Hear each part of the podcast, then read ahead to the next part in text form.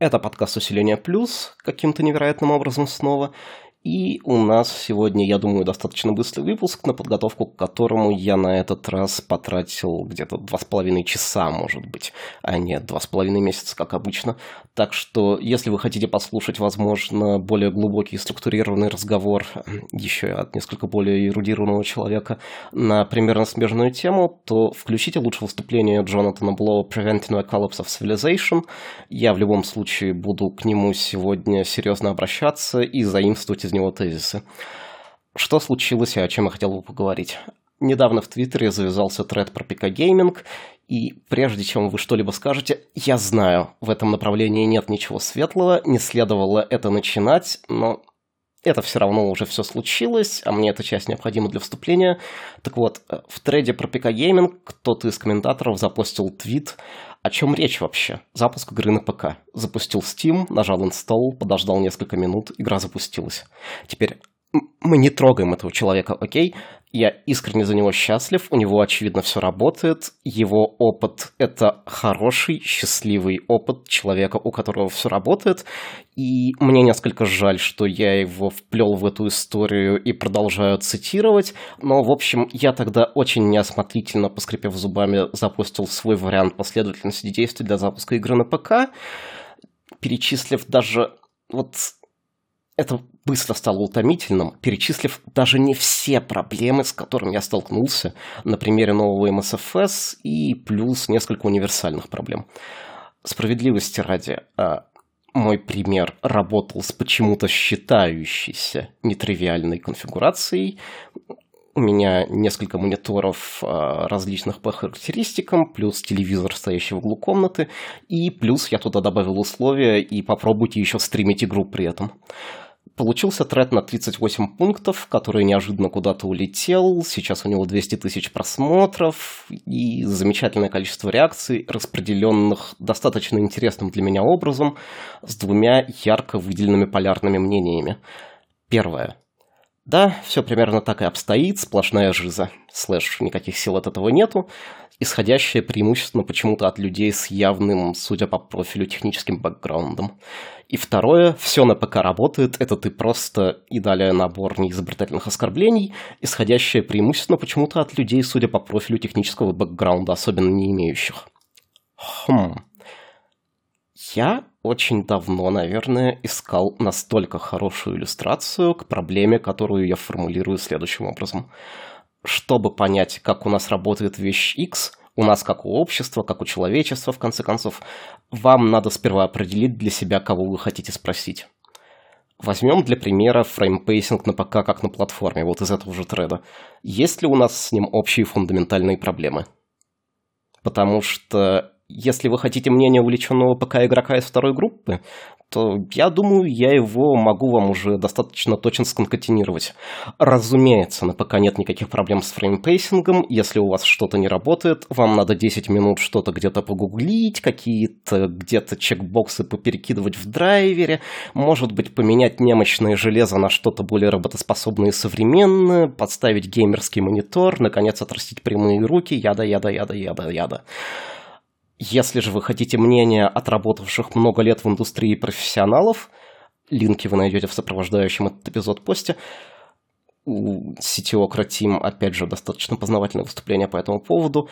Если вы спросите профессионалов, то они скажут, что плохой pacing фреймов на PC – это серьезная проблема, которую у нас толком не было 20 лет назад, разросшаяся настолько, что до последнего времени у нас не было решения вовсе – в какой-то степени, потому что, скажем, операционная система после отмирания действительно эксклюзивных режимов а, работы полноэкранных приложений начала накладывать неявный overhead на стадии финального композита фреймбуфера, а все имеющиеся графические API отдавали нам для тайминга фрейма только таймстампы, завязанные на ваш пайплайн рендеринга, а не на момент, когда фреймбуфер пошел с GPU дисплей, и еще несколько такого рода причин, включающих в себя осцилляцию пиковой частоты на GPU, какие-то неявные заморочки в API, scheduling, тайминг, разрешение решения таймеров, в конце концов, все что угодно, которые на Windows PC, как на платформе, создали себе, напрям...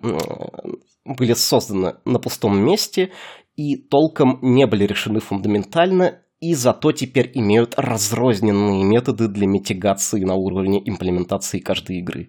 Теперь каждая игра при тайминге фреймов должна, например, самостоятельно учитывать не дельта движка, а проброшенные через API внешние таймстампы, и у вас теперь есть по отдельной секции кода для тайминга фреймов на каждый бэкэнд рендеринга это максимально хуёвый вариант, это в какой-то степени даже хуже, чем если бы у вас вообще не было решения, потому что раньше мы могли на однородную проблему наложить однородный же прозрачный для финального приложения патч. Теперь мы этого не можем. Теперь у нас есть разрозненные имплементации, делающие тайминг по-разному. Хорошая работа. Но мы просто вот возьмем этот пример как срез, хотя я мог бы найти сотню в любой сопряженной с современной компьютерной техникой, э, гаджетами даже, может быть, индустрии, и посмотрим на ситуацию.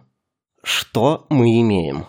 За 20 лет комплексность архитектуры, лежащей в основе продуктов для конечного пользователя, я напомню, даже вот в этой малюсенькой, одной из миллиона задачи, возросла настолько, что, во-первых, гораздо более комплексная и современная система не умеет делать простую вещь, которую вы принимали за данность в 2000 году, и, во-вторых, даже понимание существования этой проблемы требует от вас сколь-либо, но все-таки глубокого знания. Для человека без него проблема в лучшем случае невидима, в худшем вызывает пожатие плечами, потому что это просто вещь, которая иногда случается, и это просто вещь, которую, в принципе, можно как-то задавить. И подмена вот этого достаточно необходимого глубокого знания анекдатой а, рудиментарными какими-то интуитивными методами обхода edge-кейсов, а, рудиментарными же навыками интернет-поиска, это очень большая проблема. Вы получаете поколение потребителей, которые не видят вот даже легкого неудобства, или списывают его на внешние факторы в системах, стабильность и воспроизводимость поведения которых из-за неуправляемого роста комплексности натурально летит в пизду. Конкретно вот применительно к PC-гейминговому комьюнити, я обещаю, что это последний раз, когда я затрагиваю эту тему, это рождает одну из, наверное, самых неприятных для меня его особенностей. Хотя, боже мой, это длинный список. Одну из неприятных особенностей – это вот этот восторг неофита, никогда не видевшего непотребительской стороны вопроса, любимым увлечением, ассоциация с этим увлечением и готовность всегда его защищать. Это все рождает очень уродливую вещь, у нас не принято говорить о том, что у нас есть проблемы, потому что они переменным успехом, но в большинстве случаев подавляются бессистемным, выполненным с нулем глубокого знания тыканием по кнопочкам после Google поиска. А значит, проблема на вашей стороне. Это вы не умеете нажать кнопочку, и это вы не умеете пользоваться Гуглом. Вот это вознесение тыкания в печатную машинку над э, более глубоким пониманием принципов работы системы – абсолютно оскорбительно для меня, как для инженера и как человека, которого, в принципе, вообще интересуют, как работают вещи, которые я люблю. То есть, come on, я люблю компьютеры, но я не очень люблю тратить свое время на подавление тысячи ублюдочных edge-кейсов, так же примерно, как я люблю кошек, но вот не люблю вытирать кошачью блевотину, и я почему-то не видел еще форумов кошатников, на которых постояльцы уверяли бы в один голос, что кошки вообще-то не блюют. Все, я выдохнул, мы больше не трогаем персональные компьютеры, мы разворачиваем центральный тезис и переносим его на технологии в принципе. Для того, чтобы понять, что с ними не так, нам надо начать об этом вообще говорить, а не списывать неоптимальное поведение любых систем на внешние факторы, на незначительные баги или на лучший в мире не ответ «ну, так было всегда». И еще на его коллегу «у меня все работает» наши технологии стали настолько неконтролируемо комплексными, что дальнейшее их развитие делает их использование худшим опытом, чем работа с предыдущими итерациями. Но это такая ландшафтная память, что случается невидимо для нас. А, Джонатан Блоу, опять же, считает, что современная цивилизация вполне возможно находится на грани коллапса, потому что нам, не, нам вот достаточно одной соломинки, чтобы поддерживающий человечество, завязанный на микроэлектронику технологический стек, даже не дал бы какой-то явный сбой, мы тут вовсе не говорим о повторении магнитной бури 1759 года, это совсем другого масштаба страшилка, а просто отцвел бы, я не знаю, достиг бы той стадии diminishing returns, когда, скажем, дальнейшее развитие просто экономически невыгодно, а следующий за этим коллапс индустрии в течение пары десятилетий исключает и возможность его поддержания.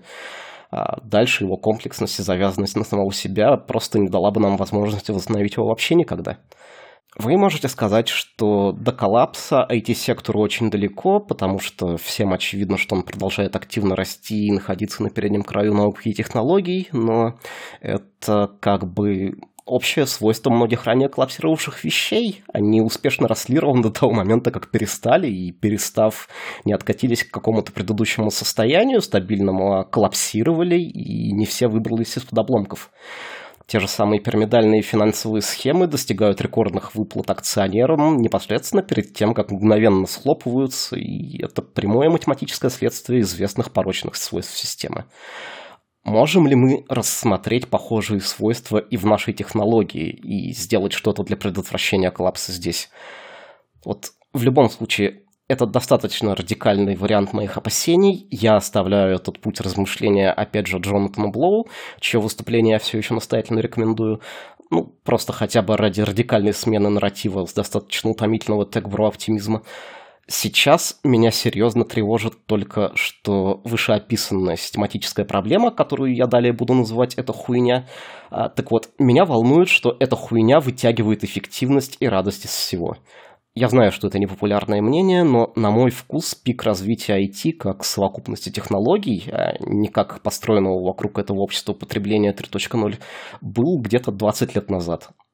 Может быть, это для каждого такая виртуальная отметка, зафиксированная где-то в его юношестве, юношестве там. Как знаете, Golden Age of Science Fiction is 12. Может быть, я уделяю этому слишком много внимания, но во многих случаях для меня каждый новый апгрейд, вот каждое новое приобретение, это уже много лет не путь к какому-то лучшему качеству жизни, а к большему количеству программно-аппаратных ошибок, которые вам придется подавлять в свое собственное свободное время.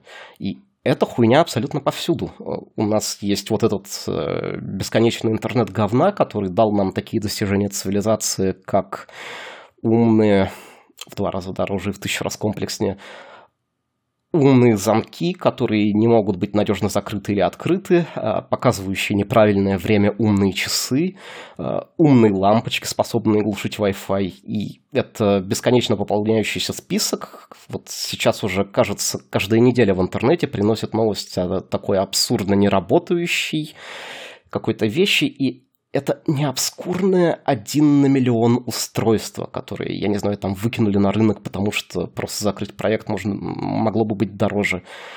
Вот без излишнего утрирования ситуация множества индустрий занимается тем, что выпускают на рынок крайне плохо работающие, экстремально переусложненные продукты, это настоящее положение вещей.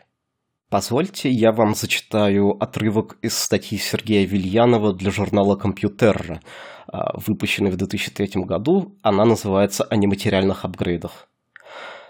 Года полтора назад в статье для домашнего компьютера я написал, что не за горами время программных апгрейдов компьютерной техники. Хочешь, чтобы младшая модель заработала не хуже старшей? Купи в магазине коробочку, внутри которой диск с прошивкой и наклейка с новым названием. Покупателю приятно. Можно сначала немного экономить, а потом без лишних хлопот приобрести новые качества полюбившегося монитора. Расширить искусственно зауженную полосу пропускания, рефреш, поднять пунктов меню в настройки добавить. Производителю тоже не надо на конвейер разветвлений лишних делать и тратить деньги на диверсификацию продукции. Знай себе, наращивай объемы производства, а потом решай, сколько мониторов промаркировать под бюджетные, а сколько под топ-серию. Многоопытный редактор железного раздела снисходительно хмыкнул и написал в сноске, что да, прогноз, конечно, любопытный, фантазия у юного автора работает, но к реальности это отношение не имело и иметь не собирается. Конец цитирования. Я не могу здесь не заметить, что в начале века более невероятной вещью в этом прогнозе казалась сама возможность продавать прошивки, а не то, что это будет работать через физический ритейл. Тем не менее, далее автор уходит к тому, что, однако, интернет-модемы уже несколько лет собираются на одной и той же элементной базе, и новые модели отличаются только драйверами и кодеками. И что еще он заметил вот в продаже новую модель цифрового фотоаппарата, отличающуюся от старой только прошивкой. Ключевой тезис статьи, и я снова цитирую здесь, все это к тому, что программный апгрейд – это наше недалекое будущее. Железо становится настолько быстрым и дешевым, что нет смысла выпускать усеченные варианты. Проще сделать обрезание на программном уровне. Снова конец цитаты. Кстати, актуальный прогноз Intel на 2005 год к тому времени был увеличение тактовой частоты процессоров до 10 или 20 ГГц, если я правильно помню. Тем не менее, как восхитительно все предпосылки на месте, но большой прогноз остается очень человеколюбивым. Мы будем получать разные продукты на одном и том же железе с софтом, определяющим конечную рыночную цену. Да, конечно, это давным-давно происходит, и в этом нет, положа руку на сердце, ничего особенно катастрофичного. Там, ну, GeForce и Quadro, как, наверное, самые типичные знакомые всем разделения, одни и те же чипы с драйверами, которые открывают разные возможности для разных сегментов рынка. Но есть более распространенная схема. Потребительские умные устройства собираются из э, достаточно узкой базы широкодоступных компонентов, закатываются в кастомный корпус и отгружаются в красивых коробочках, а основную часть сложности для производителя составляет софт. И случилось так, что схема «раз у нас везде одно и то же железо, то мы можем зарабатывать, разграничивая продукты по фичам в софте» — это не самое плохое, что случилось гораздо более простая комбинация причины и следствия захватила мир. Раз мы можем доделать что-то в софте, доделаем это в софте после отгрузки. Бум. Вот это для меня разграничение, отделяющее современный мир от старого. Что-то в нашей жизни изменилось безвозвратно в момент, или скорее на промежутке времени, когда этот подход стал нормой. Я не говорю даже о компьютерах, которые потеряли всю, откровенно говоря, небольшую стабильность и воспроизводимость результатов, которую имели э, до того, как ваши операционные системы и весь Userland превратились в один непрекращающийся роллинг-релиз. Э, я не говорю даже вот о консолях последнего поколения, о которых брюзжал не так давно, у которых шаринг пользовательского контента был главной фичей, которые всем прожужжали уши на E3, и в которых шаринг видео не работал как надо еще полгода, год после релиза. Я не говорю, наконец, э, об устройствах, которые вышли с явно незавершенным софтом и никогда не были доведены до ума, и при этом получили замечательную прессу, потому что как бы ну, пластмассовая коробочка работает, кнопочки нажимаются, картинки показываются, а нестабильный софт, ну, на нашем ревью Unity написано прототип. Я не говорю ни о чем из этого. Я говорю о неопределенности, которую это приносит в наши связанные с различной умной техникой решения, в нашу повседневную жизнь, вот в наше, наконец, мировосприятие. Одной из самых повторяющихся фраз, которые я слышу в технологическом контексте, стала в последние годы «ну, может, апдейтами поправят». Произносится обычно на выдохе, возможно, сопровождается пожатием плечами.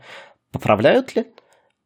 Вы никогда не отследите это, потому что неопределенное будущее, в котором все поправляют апдейтами, оно уходит на годы вперед, оно изолировано от вашего интереса сейчас.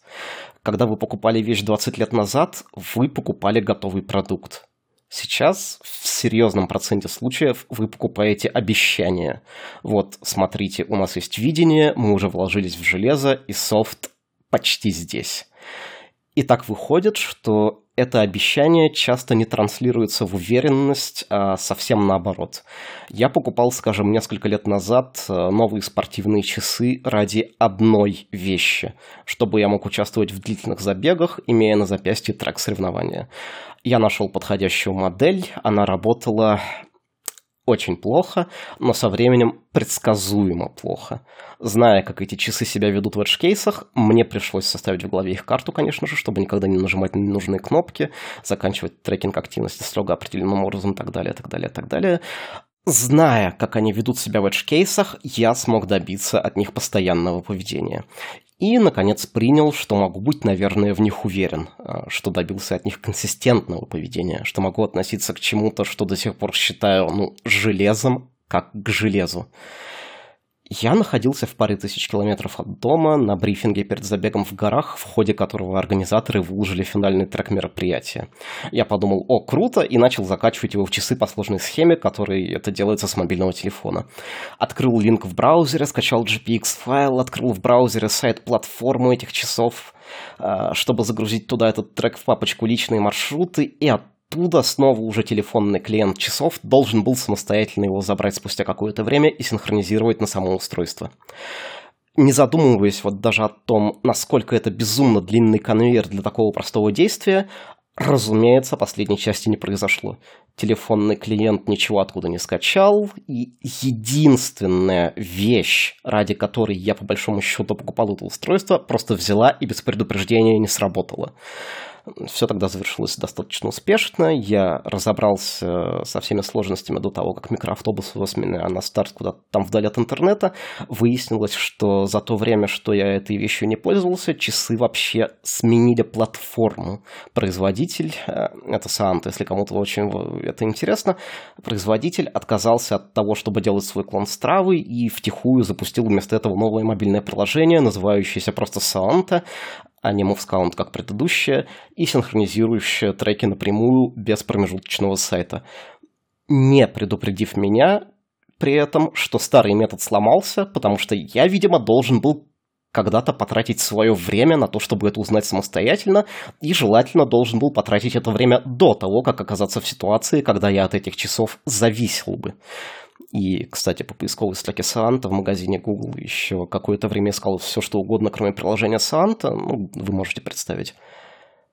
Для меня последние лет 10, ну, может, в какой-то области 15, в какой-то области 5, это ключевой новый период в истории человечества, когда у нас ничего не работает, и мы не можем ни на что полагаться, и это воспринимается как норма.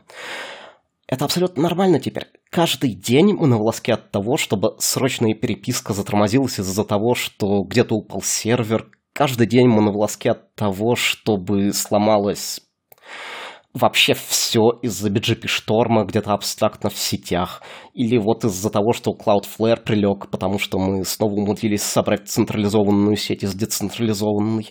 Или, может быть, на, высоте, на волоске от того, чтобы наш собственный продакшн прилег вот хотя бы для всей страны из-за того, что какой-то придурок из Роскомнадзора заблокировал ваш дата-центр. А, нет, стойте, это другой разговор. Надежности 6 девяток вот 30 секунд даунтайма в год больше не существует. Все, это мифическая цифра. Десятки раз каждый день вы натыкаетесь на то, что какая-то инфраструктурная вещь не работает. У банка прилегли пуш-уведомления с кодами верификации транзакций, приложение YouTube на телевизоре попердолило на пару минут, Telegram опять куда-то упал, Google задумался, не возвращает результаты по запросу, Steam... У нас нихуя не работает. Это новая норма мы одному, может быть, пока научились быстро выходить из этих ошибочных состояний. Это вот, знаете, эквивалент умению нажать кнопку reset на системном блоке, когда Windows показывает некрасивое окошко, только в масштабах цивилизации.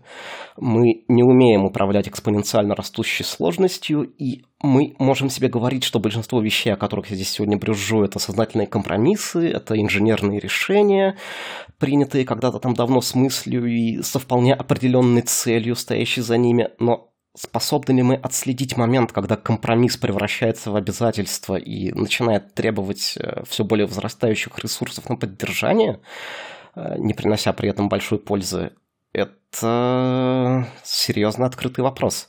И самое пугающее, что при этом происходит, это наша ландшафтная память. Вот в нашем представлении у нас год за годом все нормально работает. Примерно точно так же, как какие-то неконтактные островные народы могут продолжать довольно рубить дерево, как это делало поколение до них и поколение до того поколения, пока вдруг не обнаружается, что лес все же кончился, и вчерашняя уверенность в каждодневном быту мгновенно сменяется таким достаточно пугающим открытием. Что с этим делать, совершенно непонятно. С вами был подкаст «Усиление плюс». Возможно, однажды мы сделаем выпуск, не проводящий прямых аналогий между выступлением Джонатана Блоу и, строго говоря, мало относящимся к чему-либо набором тезисов из книги Джарда Даймонда только из-за одного общего слова коллапс в названии. Я просто не знаю, насколько вы успели понять, что я, в общем-то, дебил. Ну, если успели, то понимаете, что я вместо этого придумаю что-нибудь эквивалентно другое глупое. До скорых встреч!